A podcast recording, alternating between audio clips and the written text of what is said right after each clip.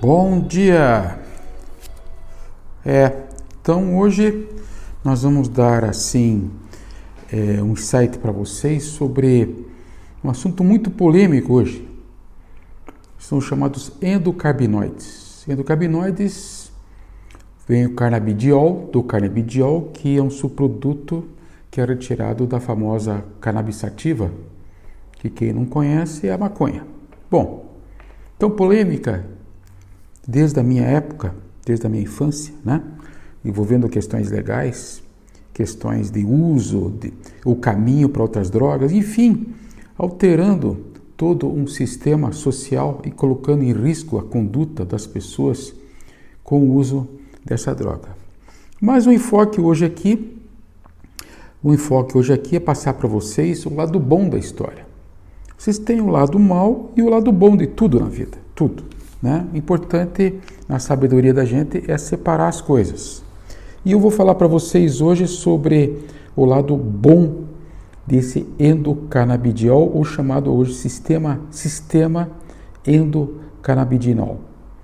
Ele vem nos ajudar, nesse caso, nesse podcast em especial, vem nos ajudar a nos orientar sobre a questão da depressão. Então, a depressão que atinge 350 milhões de pessoas no mundo hoje, não é pouca gente, né? Dá para formar outro país tranquilamente, tá? Ela vem normalmente nos aborrecer na nossa sociedade como o transtorno de depressão maior pela, pela Organização Mundial da Saúde, né? classificada assim. Né? E ela traz alguns sintomas que são muito claros. Então, como introdução a esse assunto hoje, eu vou dizer a vocês que eu vou abordar a questão do uso do endocarnabidiol e o tema principal que é depressão. E depois vem, uh, nós vamos falar também sobre essa coisa das microbiotas intestinais, que já tanto se falou aí, que influenciam no humor das pessoas, influenciam nesse, nesse, nessa situação de estresse. Bom, então, discernindo sobre o assunto, tá? Nós temos aqui que falar quais são basicamente os sintomas que iniciam-se, que desequilibram essa, essa situação toda que traz a depressão, que eu considero o principal, tá? É o que o paciente, o que o paciente se queixa demais é essa coisa do desprazer, né? Então, o desprazer para as pessoas, as pessoas começam a dizer que antes o que trazia prazer a eles passa a ser uma coisa rotineira, habitual. Né? Eu tive um paciente outro dia que foi descido uma tirolesa, ele é, tem 70 anos de idade, inteiro, cara, faz corrida, come bem e tal. Aí perguntaram para ele no final da, da, da da descida da tirolesa, para quem não sabe o que, que é, dá 10 metros de altura, se desce num cabo de aço. Então, depois de muito insistir, ele foi descer a tal da tirolesa. E chegaram lá embaixo e perguntaram no almoço para ele: o que você sentiu? Ele falou: nada. Como? Como nada? Nada. Para mim, não me atingiu em nada, não senti nada. Então, muitas vezes, um pequeno discurso desse do seu parente, amigo, seu filho, já denota um transtorno de depressão maior, maior, que tem que estar alerto, né?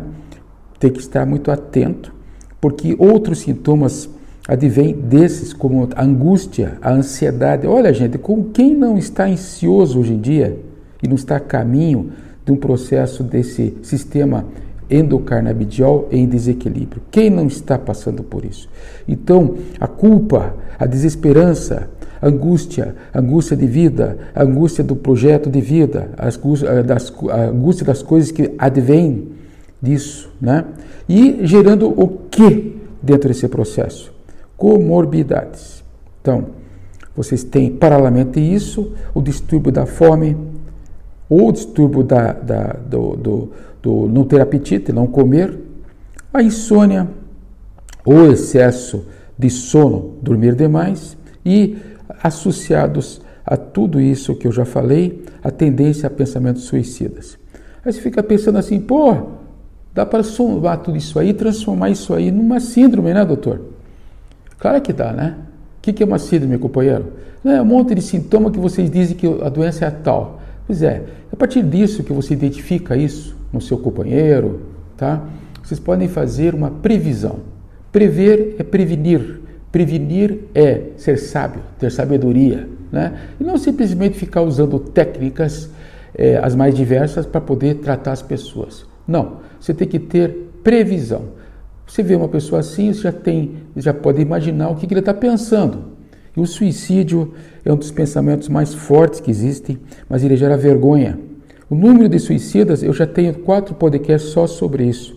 Que quiser acessar lá o Dr. Paul Fala, em que eu relato, tá? Como é esse suicídio, como ele vem. é muito perigoso, é uma cobra venenosa muito silenciosa. E não depende muito das pessoas dominar isso. Né? Bom, tendo visto essa parte introdutória, vamos nos aprofundar agora na questão de desenvolver esse assunto para vocês, para vocês entenderem como funcionam esses endocabinoides lá nos receptores neuronais cerebrais de vocês. Sim, sim, a ideia é essa. É passar isso para vocês, sabe? Passar para vocês que vocês têm estruturas cerebrais com receptores aptos a receber esses endocarbinoides e outras substâncias né, químicas, né, que são os antidepressivos, que tem serotonina, ergotamina, tem dopamina, tem noradrenalina, tem epinefrina, enfim, tem todos esses neurotransmissores que são, estão nos seus cérebros, principalmente nas áreas cerebrais que eu vou falar aqui para vocês, bem superficial. Se alguém quiser depois entrar no Google e ver lá, né, oh, o doutor falou isso, falou aquilo, né, seria interessante. Então, as áreas cerebrais envolvidas são a córtex pré-frontal, o, o, o, núcleo amidaloide, a, a ínsula, a, a, a, área dos gânglios basais que produzem as dopaminas, que são responsáveis pelas questões relacionadas com tremor de Parkinson, ou tremor intencional, ou tremor essencial, que é tão importante hoje, né? Muitos pacientes contam. Eu fui no neurologista e ele disse que isso aqui não é nada. Peraí, gente, peraí, eu sei que não é nada, mas é um sintoma, vamos valorizar. Não para pesquisar com o exame, que nunca vem nada. Vamos tratar. Você está dizendo para a gente que tem um desequilíbrio para ser tratável. Né? Tendo visto isso, nós temos que falar, por exemplo, eh, como exemplo para vocês, a reserpina. Né? A reserpina, por exemplo, que é um remédio que quase todo mundo usa, acima de 50, 55 anos para regular a pressão arterial, ele vai e inibe as monoaminas. Ele faz com que baixe as monoaminos oxidase, ah, desculpe, aumente as monoaminoxidases, né? faz com que desregulem a depressão e esse, esse chamado é, inibidores da MAO, né? quando usados, que são necessários, eles vão produzir aumento da serotonina, que é uma maneira de vocês tratarem tá? esse processo depressivo que está aí. Tá? Também enfocando essa parte, esse sistema endocarbinoide, já que nós estamos falando sobre isso, ele impede por esses processos que são praticamente semelhantes ao processo de, de atuação nessas áreas é, cerebrais, essas áreas que é chamada de prazer, que eu já falei para vocês, né?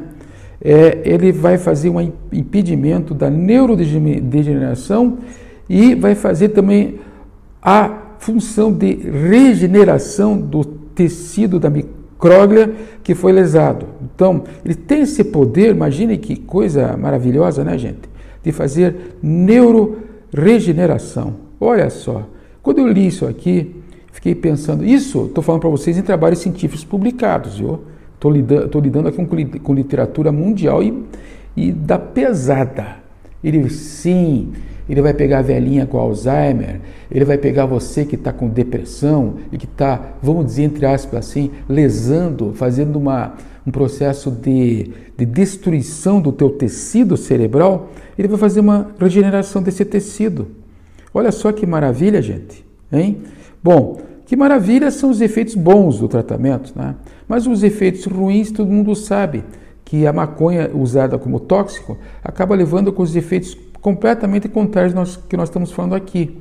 de ficar embotado, fica com problema de memória, fica sem reflexos, fica uma pessoa sem, sem, sem cognição, não cresce, não reage, não vai para frente, não tem estímulo para produzir nada. Que isso que eu estou trazendo para vocês é muito importante para vocês identificarem e de repente pensarem em começar a tratar. Vocês têm que começar a pensar em tratar, tratar seus parentes, as pessoas do lado, porque eles sinalizam para a gente os sintomas.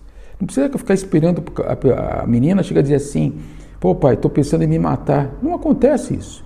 Eles vão lá e executam. Né?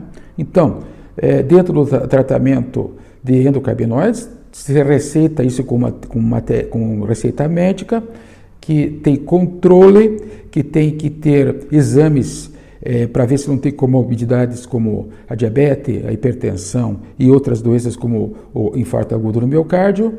Tem que ter também um acompanhamento psicológico de, dessas comorbidades todas, tá? E de repente eu tenho o meu podcast é, com o meu site em que lá tem acesso a essas informações e vocês podem cruzar com outras informações lá também. Então, estou encerrando agora esse podcast. Muito obrigado pela companhia de vocês. Até o próximo.